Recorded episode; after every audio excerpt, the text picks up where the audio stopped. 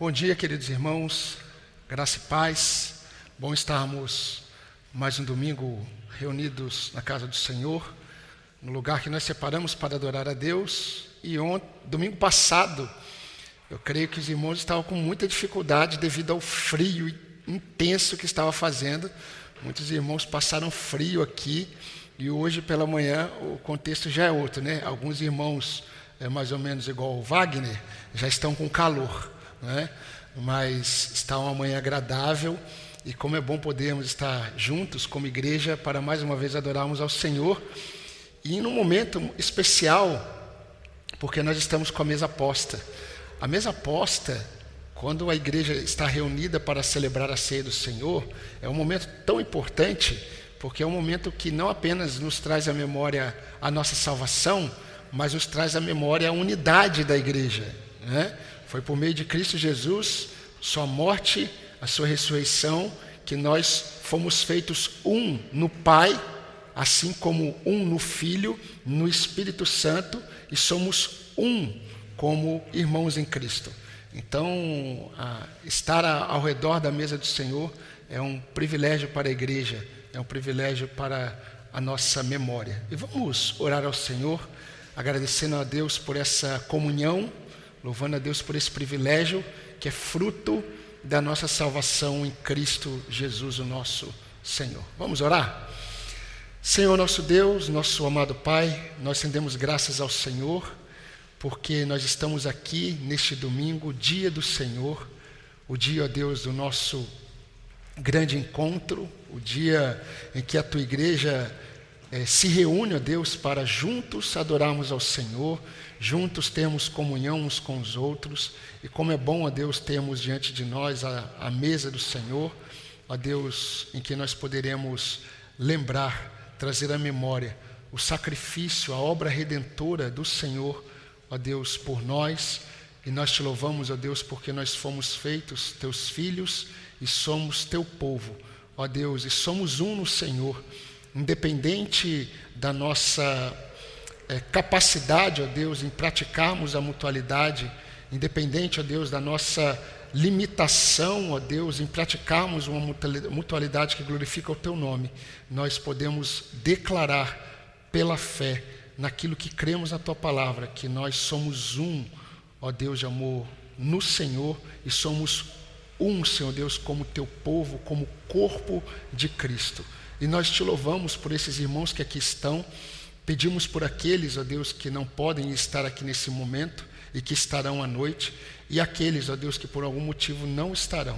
Que a boa mão do Senhor visite cada um de nós e que nós sejamos mais uma vez edificados pela tua palavra, pelos louvores, pelas orações, Ó Deus, que o teu nome seja engrandecido mais uma vez nesta manhã e hoje à noite, ó Deus, quando estaremos com os demais irmãos. Tudo isso nós pedimos, não porque haja algum mérito em nós de recebermos bênçãos do Senhor a partir de nós, mas é porque, ó Deus, nós somos frutos da obra do Senhor, obra que o Senhor começou, obra que o Senhor tem realizado e obra que o Senhor completará na consumação dos séculos. E é o que nós te agradecemos te pedimos no nome de Jesus, o nosso Salvador. Amém, Senhor. Bom dia, igreja. Graças e paz. Vamos nos colocar em pé para lermos a palavra do Senhor. Romanos, capítulo 11, versículos do 33 ao 36. Eu vou ler do 33 ao 35 e todos juntos o versículo 36. Ó oh, profundidade da riqueza! tanto da sabedoria como do conhecimento de Deus. Quão insondáveis são os seus juízos e quão inescrutáveis os seus caminhos. Quem, pois, conheceu a mente do Senhor, ou quem foi o seu conselheiro, ou quem primeiro deu a ele, para que venha a ser restituído, todos juntos? Porque dele e por meio dele e para ele são todas as coisas. A ele, pois, a glória eternamente. Amém. Vamos orar. Santo e maravilhoso Deus, ó Pai, ao Senhor toda glória, toda honra, porque o Senhor é digno de ser adorado.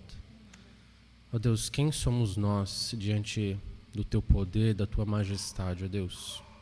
Ó Pai, ainda assim, o Senhor enviou o teu filho para morrer na cruz, para a nossa salvação, Pai. Nós somos gratos ao Senhor por tantas bênçãos, ó Deus, e por tudo aquilo que o Senhor tem operado em nossas vidas, nos mínimos detalhes do nosso corpo e da, das coisas que fazemos. O Senhor está presente ali, Pai. Gratos somos ao Senhor, porque somos abençoados por Ti, Deus. E gratos somos pelas Tuas misericórdias que se renovam a cada manhã. E estamos vivos pela Tua graça e pela Tua bondade. Ó Deus, o Senhor é digno de ser adorado. E nós estamos aqui prestando um culto ao Senhor, Deus. E que o Senhor seja o único exaltado nesta manhã. Ó Deus, e que os nossos corações e a nossa mente possam estar voltados para o Senhor em obedecer a tua palavra e cumprir a tua vontade. Ó Deus, toma este culto nas tuas mãos que os louvores possam ser a expressão do nosso coração e do nosso ser em gratidão ao Senhor. E que a tua palavra, mais uma vez, venha a, confrontar as nossas vidas e nos trazer sempre ao teu caminho para fazermos a tua vontade. Em o nome do Senhor Jesus que nós oramos. Amém, Pai.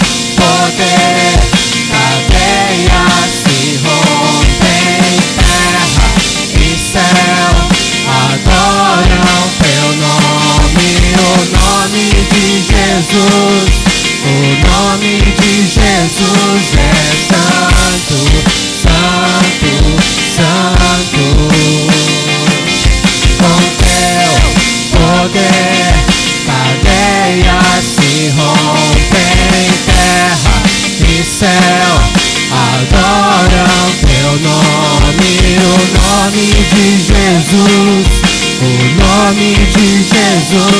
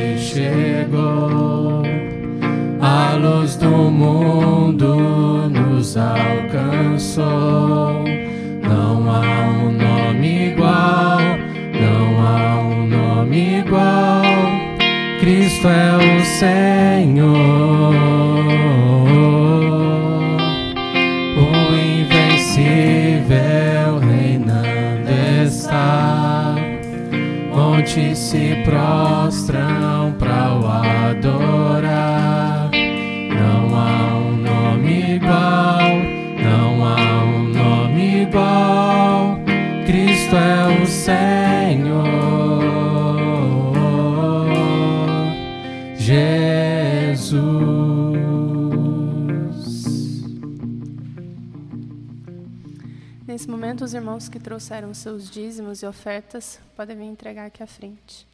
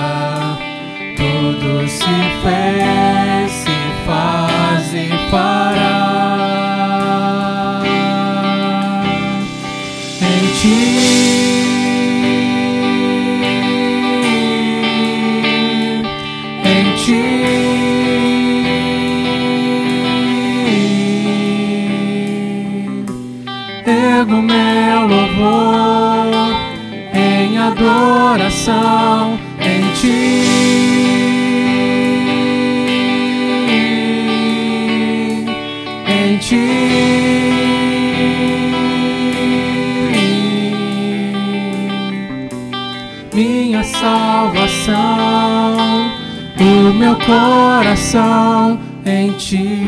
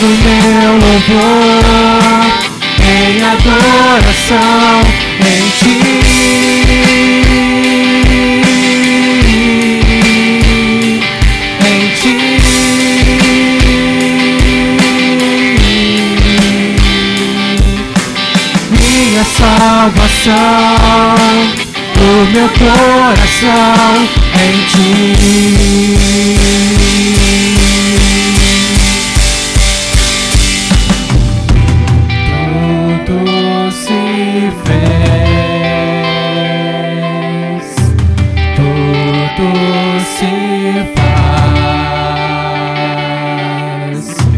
todo poder, honra e glória.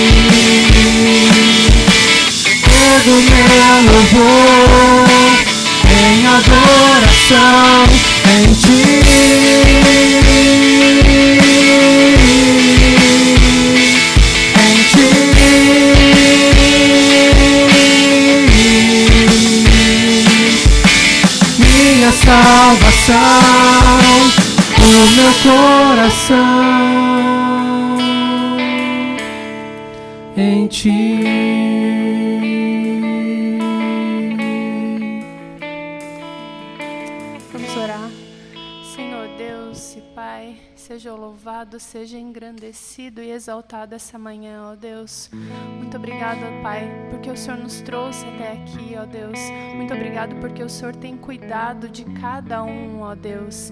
Obrigado, ó Deus, porque nós temos o privilégio, ó Deus, de poder cultuar com os nossos irmãos. Temos o privilégio, ó Deus, de louvar ao Senhor, ó Deus, de engrandecer o seu nome, ó Deus, e de fazer parte do teu povo, ó Deus. Muito obrigado, Deus, porque essa manhã, ó Deus, mais uma vez, nós vamos relembrar o grande sacrifício de Cristo naquela cruz por nós, ó Deus. Obrigado, ó Deus, por tão grande amor, ó Pai. Senhor, que nós possamos descansar no Senhor, ó Deus, e realmente confiar em Ti, ó Deus. Que nós possamos não apenas cantar isso, ó Deus, mas viver isso, ó Pai. Senhor, use a vida do nosso pastor essa manhã mais uma vez para ser instrumentos do Senhor, ó Deus, para falar conosco, ó Pai. Em nome de Jesus que oramos, amém. Os irmãos podem sentar. Como é bom ver a igreja é, praticamente cheia dentro no nosso contexto, né? E com a presença dos irmãos, nós louvamos a Deus pela vida de vocês. E como nós falamos, é uma benção estarmos juntos para celebrarmos a ceia no Senhor. E queridos, nós temos é, caminhado observando as manifestações do reino de Deus em suas quatro fases, fases que são observáveis, fases que nós podemos olhar, nós podemos observar em toda a revelação bíblica e nós é, podemos, temos condições de compreender. E quando nós falamos em reino de Deus, nós precisamos ter em mente que o reino de Deus, ele foi prenunciado. O reino de Deus não apenas foi prenunciado por João Batista, mas o reino de Deus ele foi inaugurado no ministério terreno de Jesus. Mas não apenas foi inaugurado por Jesus. O reino de Deus, ele está em plena expansão pelo ministério da igreja, porque isso tem a ver com aquilo que Cristo deseja para o seu povo. E o reino de Deus, ele será consumado.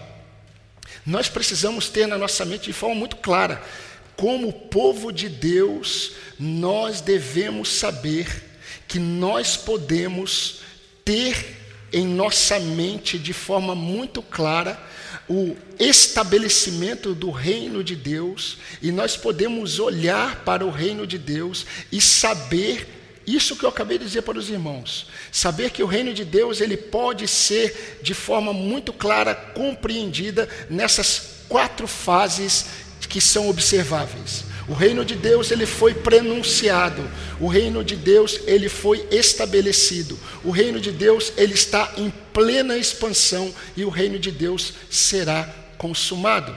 E a igreja de Cristo que está na terceira fase do processo da revelação, do processo da história da redenção, a igreja de Deus precisa entender que nós estamos neste mundo para dar prosseguimento anunciando o reino de Deus, anunciando que o reino de Deus virá. Só que o reino de Deus virá para ser consumado. E o juiz virá. Para aqueles que já estão no reino de Deus e fazem parte do reino de Deus, esses estarão no grande banquete. Esses foram convidados e, e foram aceitos pelo Senhor. Estão, fazem parte.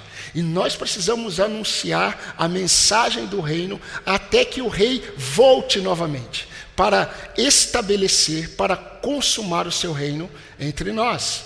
E quando nós olhamos isso, nós não podemos deixar de entender o coração do apóstolo Paulo, quando o apóstolo Paulo escreveu Romanos.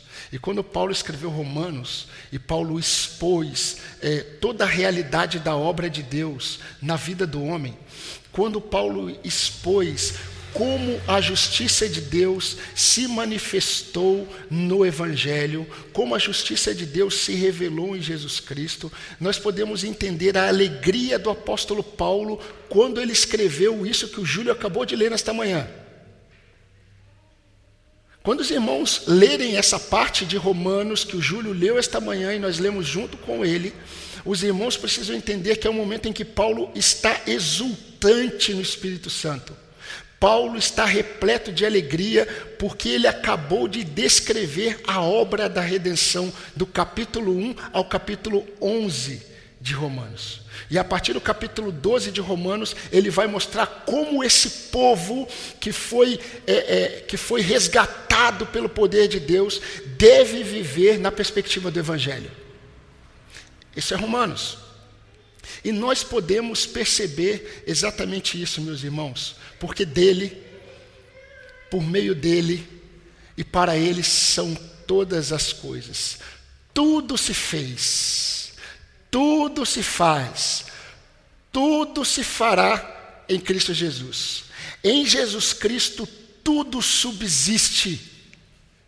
Ele é o Alfa, Ele é o Ômega. Eu não gosto de músicas que são mantras, mas tem uma música que eu ouço que fica mais ou menos 15 minutos, os músicos cantando Alfa, Ômega. Alfa, Ômega. E eu fico os 15 minutos exultando, cantando. Ele é o Alfa, Ele é o Ômega. Ele é o início de toda a história. Ele é o fim de toda a história. E aí, meu querido, você deve olhar a sua própria vida na perspectiva da soberania de Deus. Para você não se desesperar na colocando o seu coração na esperança que os homens têm esperança nos próprios homens. Não, nós cremos num Deus que é tão soberano que cada fio do nosso cabelo que cai quando você toma banho é conhecido do nosso Senhor. Ele é o nosso Deus. E tanto os apóstolos quanto os discípulos, eles experimentaram, experimentaram uma prévia uma prévia que a igreja está vivendo. Quando Jesus ele enviou os doze, quando Jesus no capítulo 10 de Lucas, ele enviou os 70, Jesus estava mostrando que a igreja seria a continuação do seu ministério entre os homens. Porque quando Jesus Cristo foi assunto aos céus, Jesus Cristo deixou sobre o seu povo, sobre a sua igreja, a autoridade, o poder, a responsabilidade e a graça sobre o seu povo para transmitir a mensagem do reino. E a mensagem do reino é uma convocação para que os homens se arrependam, para que tenham paz com Deus. Isso tudo nós já temos visto. Isso tudo nós já temos observado. E queridos, as últimas verdades que nós vimos, as últimas verdades eternas que nós vimos, é que o povo de Deus, os discípulos de Jesus Cristo, eles não podem ficar indiferentes em relação às pessoas quando elas recebem a verdade. Quando o povo de Deus manifesta os valores do reino, quando o povo de Deus testemunha dos valores do reino, as pessoas, elas receberão a mensagem do reino, serão é, é, é, receptivas à mensagem do reino, ou elas desprezarão a mensagem do reino. A igreja precisa tomar uma postura diante da receptividade do reino diante da receptividade dessa, desse povo, e também o povo precisa tomar uma postura quando aqueles que estão recebendo a mensagem desprezam. O povo de Deus precisa manifestar que um juízo está sobre esses que estão desprezando. A igreja nunca pode ser indiferente. Por isso que os crentes devem realmente testemunhar de Jesus e sempre que você tiver oportunidade, fale. Mas se você estiver diante de alguém que tem desprezado a mensagem do reino, você precisa tomar uma postura e mostrar para essa pessoa que o juízo de Deus está sobre ela. Isso nós vimos. Sempre a verdade de Deus, ela vai se deparar com dois solos: o solo fértil e o solo estéril. A igreja precisa se posicionar diante do solo fértil e diante do solo estéril. Jesus ele expôs isso do versículo 1 de Lucas 10 até o versículo é, 16. Jesus trouxe ensinamentos para eles. Mas, queridos, essas foram as últimas orientações de Jesus Cristo. Para os 70. Jesus Cristo não dá mais agora orientações para eles irem. Nesse ministério de enviados, Jesus deu a eles as orientações que eles precisavam. E nós não temos informações, nós já vamos para o texto. Nós não temos informações de quanto tempo eles levaram para percorrer as cidades, porque vocês se lembram no versículo 1 de 10 Lucas, de Lucas 10. Eu já estou na fase que eu estou trocando as coisas, né? Mas em Lucas 10, 1 e 2, Jesus está enviando os seus discípulos. Nós não temos, a partir do versículo 16, nós não temos informações de quanto tempo os discípulos ficaram percorrendo as cidades e qual o local que Jesus marcou com eles de se encontrar com eles. Mas o que nós vamos ver agora é que eles voltaram. Eles foram, eles receberam as instruções, foram, e nós percebemos que eles foram bem-sucedidos na missão. Porque a palavra de Deus diz, e nós vamos ler, que quando eles voltaram, eles voltaram com um sentimento. E eles não voltaram com um sentimento de tristeza, de desânimo, abatidos. Não, eles voltaram alegres. E queridos, mediante o sentimento que eles, o sentimento que eles estavam nutrindo no coração deles, mediante a esse sentimento de alegria que eles estavam no coração quando eles voltaram, por causa disto, Jesus ele vai dar agora algumas orientações finais que tem a ver, o leque abre, tem a ver com a profundidade da obra da redenção. E muitas vezes a gente passa por esse texto e a gente nem percebe a profundidade do que Jesus está falando. E nós vamos deparar, por exemplo, com um texto muito polêmico e que a igreja interpreta muitas vezes de forma equivocada. Se você não está ainda em Lucas 10, por favor, abra em Lucas 10. E como você já me conhece, infelizmente nós não vamos conseguir terminar Lucas 10 hoje, como eu pensei, e nós vamos terminar, se o Senhor permitir, domingo que vem. Lucas capítulo 10, de 17 a 24.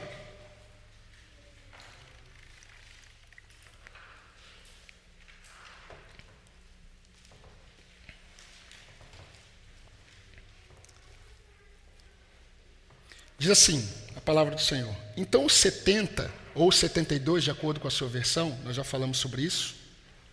Então, os 70 voltaram cheios de alegria, dizendo: Senhor, em seu nome os próprios demônios se submetem a nós.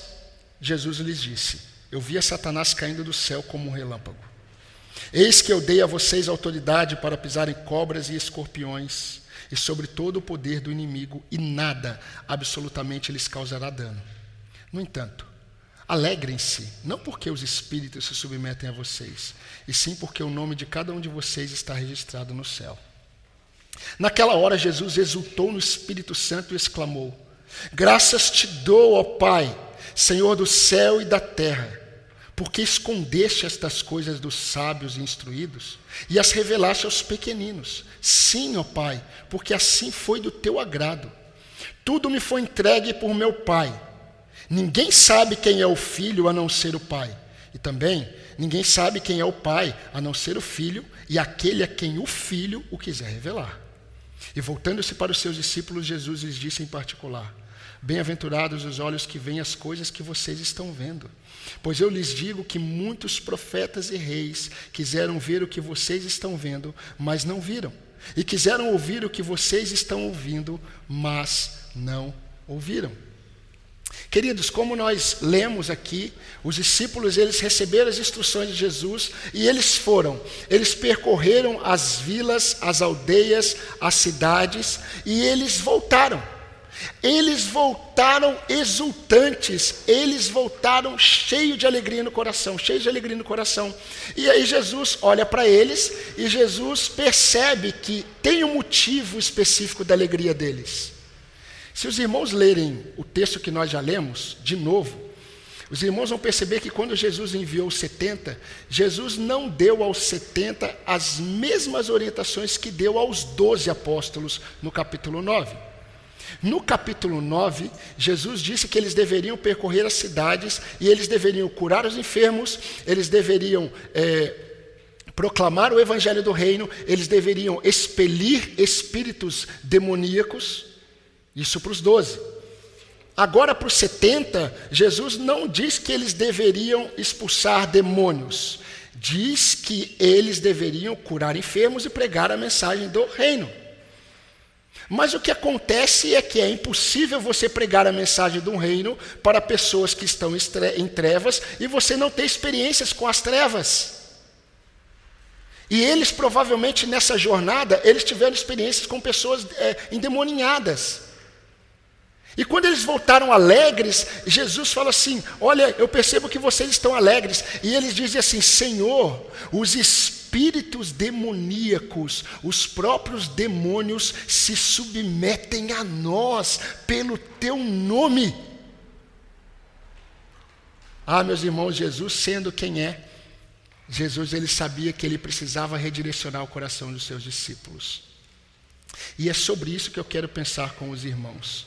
Eles estavam impressionados com a autoridade do nome de Jesus diante de espíritos demoníacos.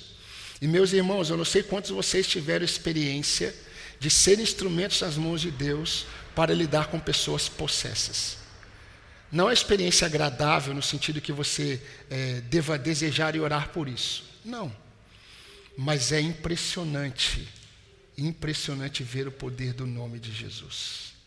É impressionante ver o poder do nome de Jesus fazendo o que só Jesus pode fazer para libertar uma pessoa numa situação assim. E eles estavam assim, empolgados com o nome de Jesus diante dos demônios. Mas, queridos, vamos retornar aqui e vamos é, observar duas verdades que Jesus mostrou para os seus discípulos e nós, como discípulos de Jesus, precisamos entender.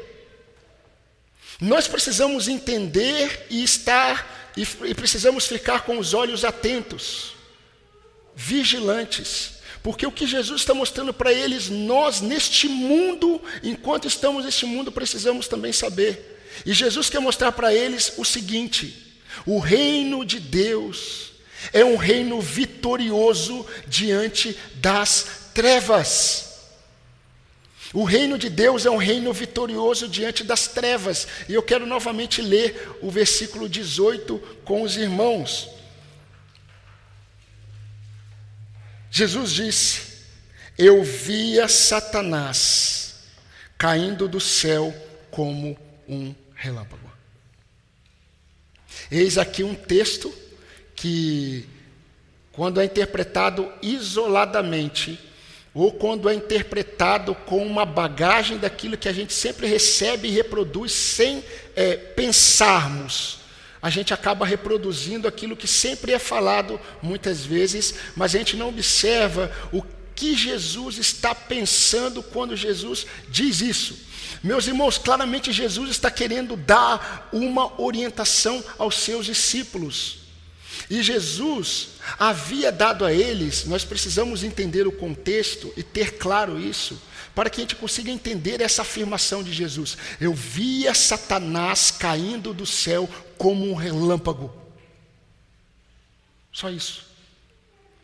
Nós precisamos entender que Jesus havia dado uma missão para eles. E a missão que os discípulos receberam era uma expansão da obra redentora de Cristo. O que, Jesus, o que os discípulos saíram para fazer é aquilo que Jesus veio fazer. Jesus foi enviado, Jesus foi enviado para trazer a mensagem do reino, e Jesus, ele ao trazer a mensagem do reino, ele veio mostrar o poder de Deus na libertação do homem. Quando Jesus envia os discípulos, os discípulos estão tendo e recebendo uma prévia do que seria o ministério da igreja. O ministério da igreja é a extensão da obra redentora de Deus. E Jesus aqui, queridos, Jesus está é, dizendo algo em resposta aos sentimentos dos discípulos. Os discípulos estavam alegres. Qual o motivo da alegria? O motivo da alegria é que os espíritos demoníacos se submetem a nós pela autoridade do teu nome. E aí Jesus diz: Eu vi Satanás, eu via, eu via Satanás caindo do céu como relâmpago. Em outras palavras, enquanto vocês estavam indo, enquanto vocês estavam manifestando a minha obra redentora, enquanto vocês estavam manifestando aquilo que eu vim para fazer, eu vi Satanás sendo destronado. Porque a obra do reino de Deus é uma obra que veio desfazer as obras do diabo. A igreja precisa saber disso.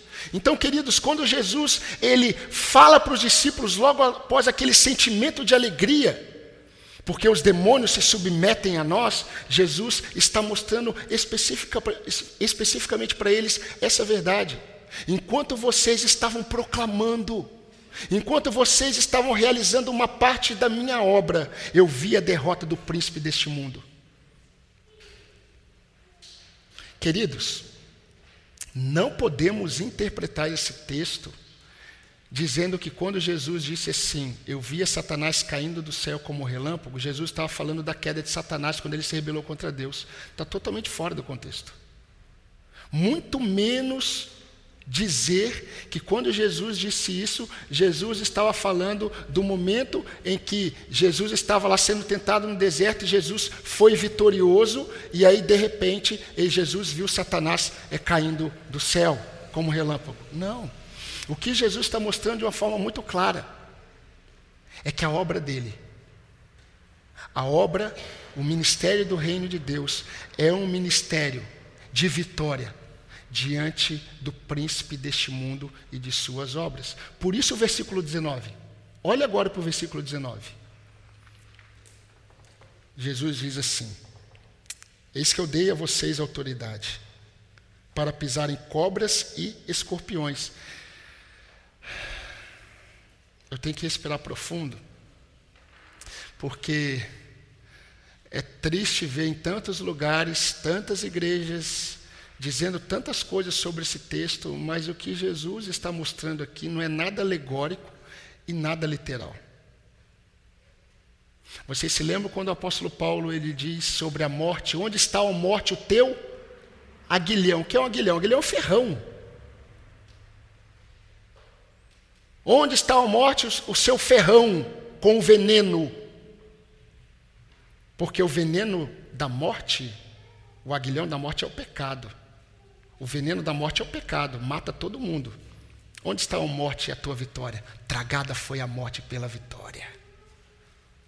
Jesus está falando assim: Eu dei a vocês autoridade para pisar escorpiões e serpentes. Jesus só está mostrando duas criaturas que são venenosas e que os homens temem. E Jesus está fazendo uma alusão ao poder de Satanás nos homens. E Jesus diz: Eu dei a vocês autoridade não para pisar na cabeça do diabo, mas a ideia de ir com ousadia em direção às pessoas que estão envenenadas. E vocês têm autoridade para ir, e essa, essas serpentes, esses escorpiões vão picar vocês, mas não terão poder sobre vocês, porque vocês estão como enviados. Eu dei a vocês toda a autoridade. Jesus vai falar para os seus discípulos. Ah, meus irmãos, como isso é profundo. E nós precisamos entender que Jesus, quando ele inaugurou o reino de Deus, queridos, e agora de uma forma bem prática, quando Jesus inaugurou o reino de Deus, manifestando a sua obra de salvação, nós precisamos saber que nós, nós aqui, eu espero que todos aqui já sejam convertidos, exceto talvez algumas crianças que ainda não, mas nós oramos por isso. Mas nós aqui, queridos, nós não estávamos presos, preste atenção, nós não estávamos presos apenas à escravidão do pecado. Nós não estávamos sendo influenciados apenas pelo nosso coração rebelde a Deus. Nós não estávamos seguindo apenas os propósitos do nosso coração alheios, a Deus. Não, essa não é a realidade. A realidade não tem a ver só com o nosso coração. Eu quero que você preste atenção em alguns textos que eu vou ler para vocês. 1 João 3,8. Jesus diz assim: João escreveu assim: Aquele que pratica o pecado Aquele que vive na prática do pecado procede do diabo, porque o diabo vive pecando desde o princípio. Para isto se manifestou o Filho de Deus, dois pontos, para destruir as obras do diabo. Lucas 13,16, Jesus ele se depara com uma moça. Na verdade, uma moça, não, uma mulher era dia de sábado. Ela tinha uma enfermidade. A enfermidade dela é que ela dava curvada. Curvada. E Jesus a curou. Um dos fariseus falou assim: Por que, que vocês vêm para serem curados? Falando para o povo: Por que, que vocês vêm para serem curados no sábado? E Jesus respondeu assim: Por que motivo se devia ou, por que motivo eu não deveria livrar deste cativeiro? Em dia de sábado, essa filha de Abraão, preste atenção, a quem Satanás trazia presa há 18 anos. A enfermidade daquela mulher era uma prisão demoníaca. Segundo os Coríntios 4, o apóstolo Paulo falando sobre o evangelho, 3 e 4, ele diz assim: Mas se o nosso evangelho ainda está encoberto, é para os descrentes, para os que se perdem, é que ele está encoberto. Porque o Deus desse século cegou o entendimento dos incrédulos, para que lhes não resplandeça a luz do evangelho da glória de Cristo, qual é a imagem de Deus. João 12, 31 e 32 em determinado momento, Jesus disse assim aos seus discípulos: Chegou o momento de ser julgado este mundo, agora o seu príncipe será expulso. E quando eu for levantado da terra, atrarei todos para mim. Apocalipse 21 e 3 diz: Então eu vi descer do céu um anjo, tinha na mão a chave do abismo e uma grande corrente. Ele segurou o dragão, a antiga serpente que é o diabo, Satanás e o prendeu por mil anos, lançou-o no abismo, fechou e pôs selo sobre ele, para que não mais enganasse as nações. Meus irmãos, mesmo que o seu poder tenha sido limitado por Deus, Satanás sempre mentiu, enganou, acusou, aprisionou e cegou o entendimento dos homens. E agora os discípulos, eles estavam exultantes pelo poder do nome de Jesus diante de Satanás. E Jesus anunciou a queda. Jesus anunciou a queda do príncipe dos demônios por meio de sua obra redentiva. Por isso que, meus irmãos, fique gravado na sua mente, você querer ganhar um não cristão por amizade isso é a mesma coisa de você querer caçar um tubarão branco com um anzol desse tamanho. E detalhe, você no mar.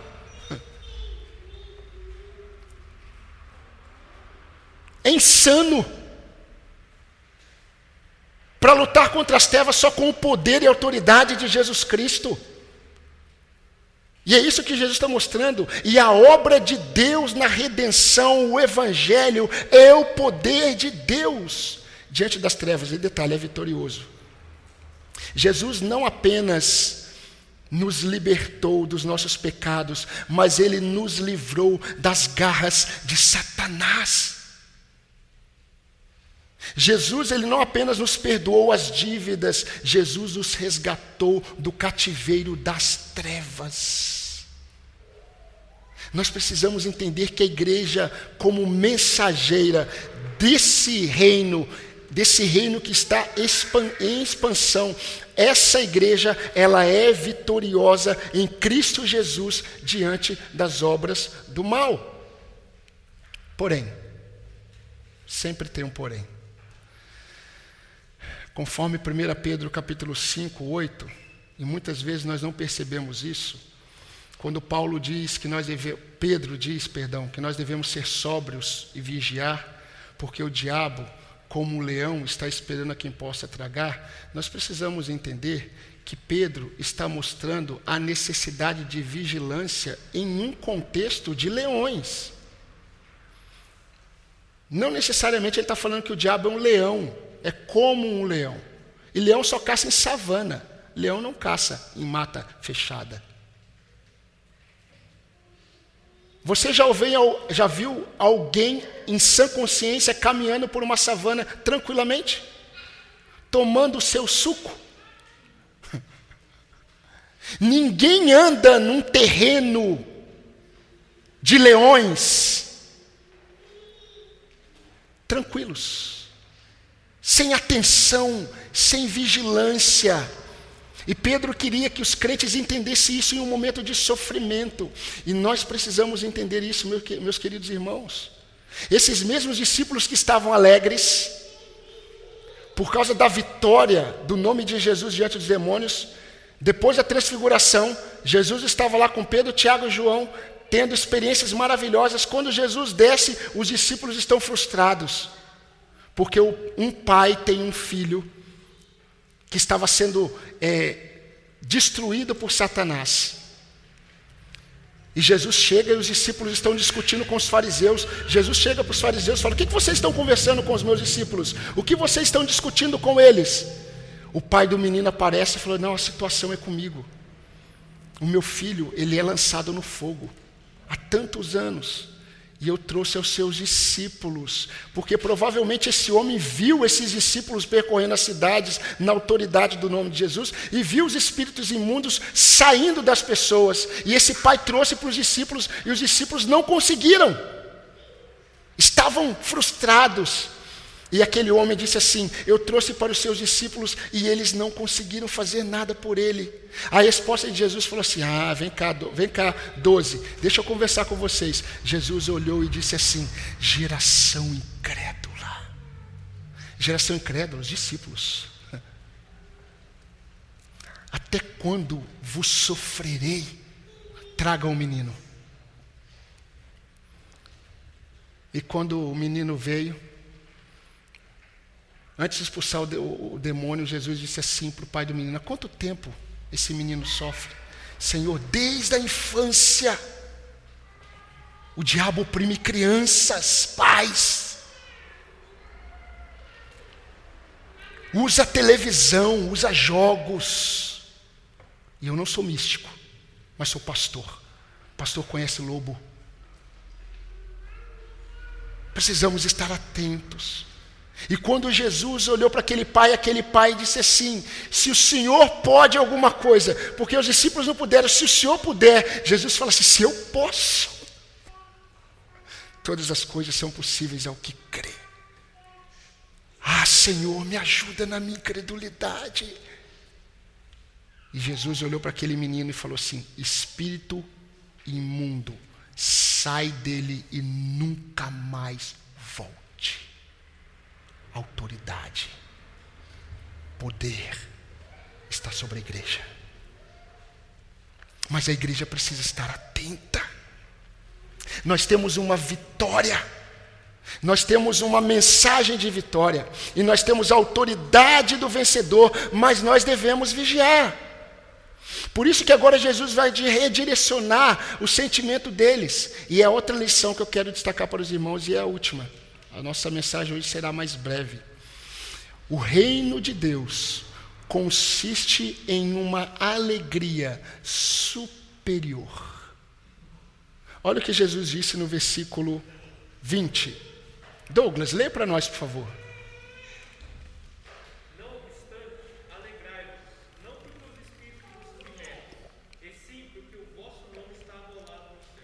Obrigado, Douglas. Eles estavam alegres, como nós já dissemos, pela, pela experiência que eles tiveram com a autoridade do nome de Jesus diante dos demônios. Só que, queridos, experiências com demônios, experiências com a autoridade do nome de Jesus diante dos demônios é algo terreno. Isso é aqui, é uma alegria passageira. Em outras palavras, ser usada por Deus aqui é alegria, mas é uma alegria passageira. E Jesus redireciona o coração deles para uma alegria superior, porque o reino de Deus consiste em uma alegria, em uma alegria superior. Na eternidade não existirá alegria de expulsar demônios. Na, na, eternidade, não, nós não teremos a alegria de sermos usados por Deus na libertação de pessoas, para abençoar pessoas.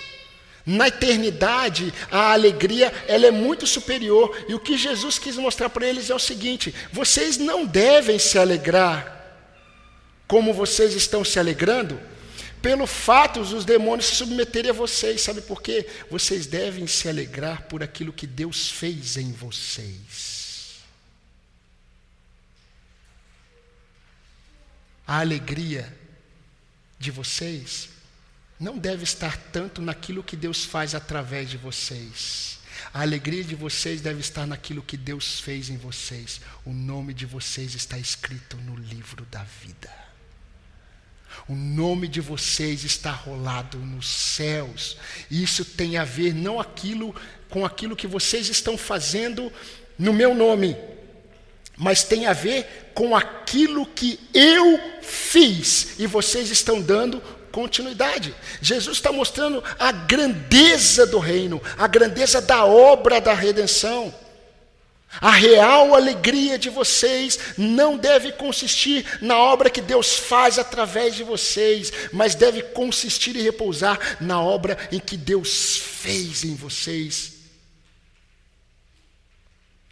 Meus irmãos, muitas vezes quando nós falamos assim, nós somos gratos pela nossa salvação, nós não temos noção muitas vezes da obra. Nós não temos noção da profundidade do que foi a obra da redenção. Queridos irmãos, discípulos de Jesus Cristo, nós precisamos desta verdade. Enquanto estamos neste mundo como mensageiros dessa mensagem libertadora, nós devemos nos alegrar sim. Nós devemos nos alegrar porque nós podemos testemunhar do Evangelho. Nós devemos nos alegrar quando nós vemos quando nós nos deparamos com o poder de Deus libertando pessoas através das nossas vidas. Nós devemos nos alegrar quando nós podemos testemunhar da graça de Deus, nos usando para edificar vidas. Mas a alegria de sermos usados por Deus não se compara com a alegria daquilo que Deus fez em nós. E nisso deve estar a nossa alegria. Se você ler 1 Pedro, capítulo 1, quando chegar no versículo 6, o apóstolo Pedro vai dizer assim: Nisto vocês devem exultar. Nisto o quê? Ele falou do 1 ao 5, na obra da redenção. Nisto, porque o povo estava sofrendo. Não fiquem olhando para o sofrimento, exultem, se alegrem naquilo que Deus já fez a garantia. Então, meus queridos, o que Deus fez em nós, diante da mesa posta, nós precisamos nos lembrar que o Senhor nos libertou do império das trevas. Eu não me canso de dizer isso. O Senhor, Ele agiu em nós, nos libertando do império das trevas. O Senhor agiu em nós, nos libertando do poder do pecado. O Senhor agiu em nós, nos libertando da ira de Deus.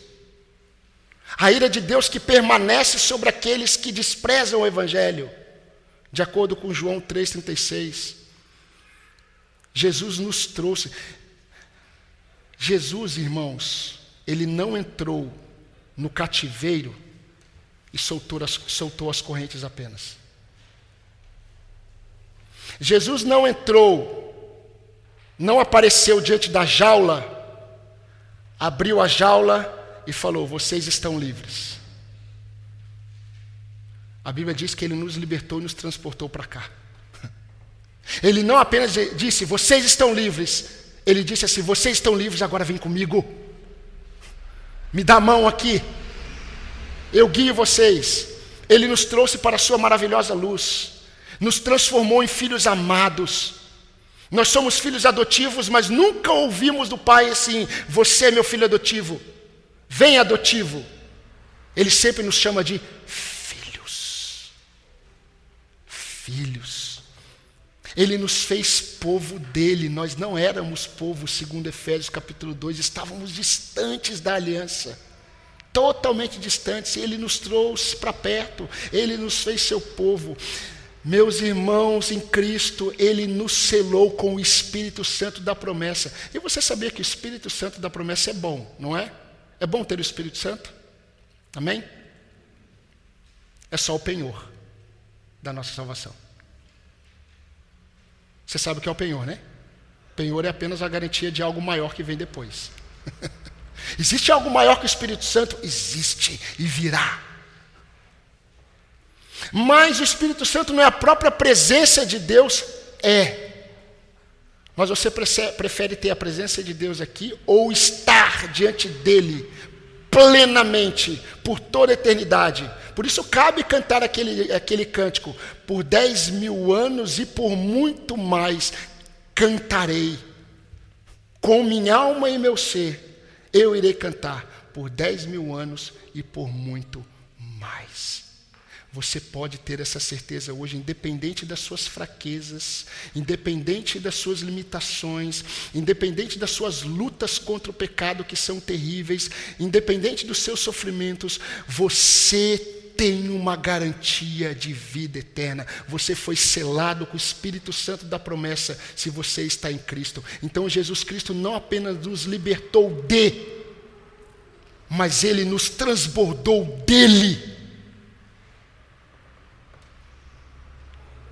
Romanos 5, 1, de 1 a 3 vai dizer, porque Deus derramou em nossos corações o seu amor pelo Espírito Santo que ele derramou sobre nós.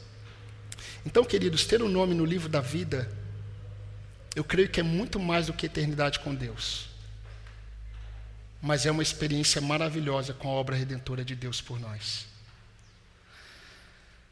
Eu quero terminar com dois episódios da revelação. Um foi um momento em que a nação de Israel estava sofrendo muito por desobediência a Deus. E eles seriam é, disciplinados por Deus através de outras nações.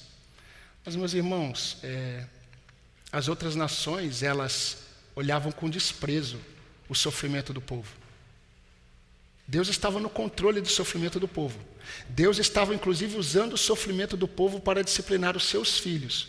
Mas quando Deus via o coração daqueles povos é, oprimindo, maltratando o seu povo, Deus mandou Isaías falar com o seu povo. E o mesmo profeta Isaías que falou da disciplina olhou para o povo e disse o seguinte: Não temam, eu sou contigo. Não te assombres, porque eu sou o teu Deus. Eu te fortaleço, eu te ajudo, eu te sustento com a destra da minha justiça. Vocês estão sofrendo por causa do pecado de vocês, mas não temam. Eu sou o teu Deus. Durante a ceia, Jesus olhou para os seus discípulos e Jesus disse assim: Eu rogarei ao Pai. O Pai enviará para vocês outro consolador a fim de que ele esteja para sempre com vocês. O Espírito da verdade que o mundo não pode receber, porque não vê nem conhece. Vós conheceis, porque ele habita convosco e estará em vós. Porque ele habita convosco, porque eu estou aqui. Estará em vós, não vos deixarei órfãos, eu voltarei para vocês consumação do reino, eu voltarei. E antes de subir aos céus, para ficar bem claro, Jesus olhou para os seus discípulos e disse: Eu estarei com vocês todos os dias, até a consumação dos séculos. Essa é a nossa salvação. Esse é o nosso Deus. O reino de Deus é um reino vitorioso diante das trevas. O reino de Deus consiste em uma alegria superior. O nosso nome está escrito no livro da vida. Amém, irmãos? Vamos orar agradecendo ao nosso Deus. Senhor, nosso Deus, nosso eterno Pai, damos graças ao Senhor por tão grande salvação. Ó Deus, não foi por um acaso em que nós percebemos na leitura do texto os sentimentos de Paulo quando ele escreveu dizendo que por meio dele, por ele, para ele são todas as coisas, a ele pois a glória eternamente. Amém. E nós queremos nesta manhã dizer a mesma coisa ao Senhor quando nós nos lembramos da obra do Senhor em nossas vidas. Eu te louvo, ó Deus, porque esse é um momento da sua igreja, é um momento do teu povo. E eu quero pedir, ó Deus, que as bênçãos do Senhor presentes nesse momento, presentes na doutrina, presentes no ensino que foi ministrado, possa fortalecer os nossos corações diante da verdade da nossa salvação, mas que também possa trazer vigilância para nós, diante, ó Deus, da nossa missão de levar essa mensagem e vivermos ainda num reino que está em trevas. Ó Deus, que o Senhor tenha misericórdia de nós, que o Senhor nos fortaleça mas que nesse momento de alegria, o Senhor enche o coração do teu povo de alegria, de expectativa, de esperança no Senhor. E nós, a Deus, oramos, agradecidos no nome de Jesus, o nosso Salvador. Amém.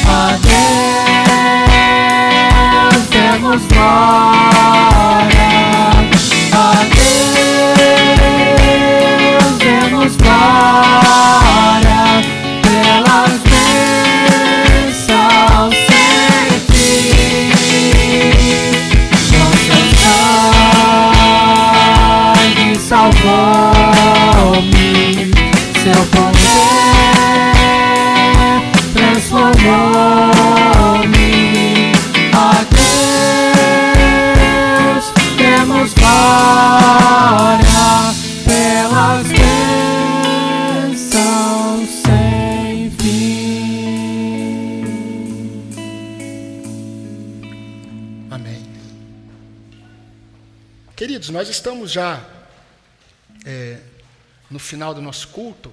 Eu gostaria apenas de é, trazer algumas informações para os irmãos. Em primeiro lugar, eu queria agradecer aos irmãos. Eu preciso fazer isso publicamente porque alguns irmãos fizeram isso às ocultas. E tudo aquilo que é feito às ocultas, um dia será exposto. Então, é, nós passamos um período aí que foi é, teve um dia chamado Dia do Pastor.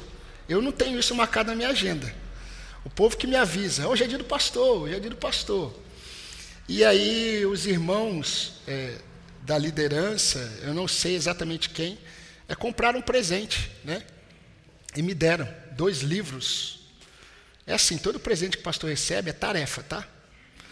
Então, a igreja dá livro é para que a gente possa ensinar os irmãos. Ganhei dois livros maravilhosos, dois comentários maravilhosos do profeta Jeremias. E Jeremias está no meu coração para um dia estudarmos aqui. Só que aí vai levar uns três anos para estudar Jeremias. Né? Lucas 10 já tem já oito domingos. Só Lucas 10, então a gente vai com calma.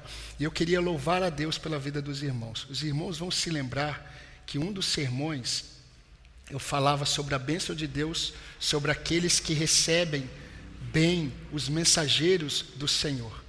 E eu sou é, é, testemunha viva que eu faço parte de uma igreja que faz isso. Eu louvo a Deus pela vida dos irmãos, eu sou muito abençoado pelos irmãos e a igreja é abençoada pelo Senhor também é por isso. Muito obrigado, meus irmãos. Um dia esse comentário ajudará vocês. Né? É, Quarta-feira teremos a reunião de oração das mulheres. Homens que não vieram, vocês perderam.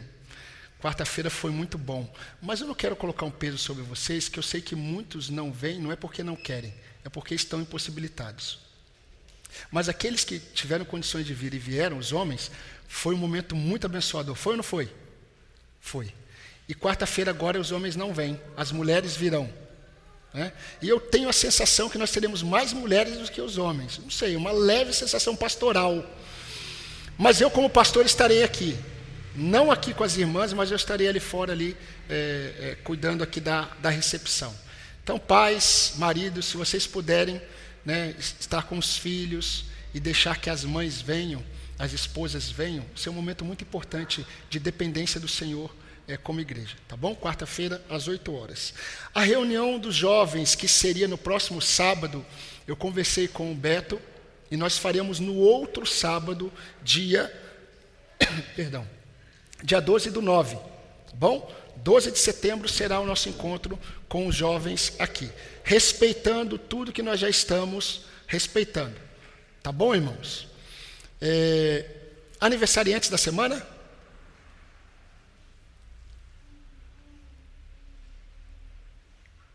Estamos passando por uma estiagem de aniversário, né? Dois domingos já que não tem nenhum aniversariante, nem de manhã nem à noite, porque eu aviso para os irmãos, ó, domingo passado à noite também não teve ninguém. E, e hoje também de manhã não tem. Quero agradecer a presença dos nossos visitantes, que já nem são visitantes, Nico, Paula, Bia. Deus abençoe a vida de vocês. Os pais da Sara que nos, nos visitam desde o hotel. Né? Então a gente a considera povo nosso. Né? Se tivesse em Taubaté, ah, eu ia atrás dessas duas ovelhas aí. Mas é, que benção você, meu irmão, minha irmã, estar aqui nessa manhã e desejo ardentemente para que a gente volte e estejamos todos juntos. Que Deus abençoe ricamente o seu domingo, que você descanse hoje, que você descanse hoje, que a sua mente esteja no Senhor, mesmo que você vá fazer outras coisas. E que a paz do Senhor, que excede todo o entendimento, possa guardar a nossa mente e coração em Cristo Jesus. Amém? Deus abençoe, irmãos. Bom domingo.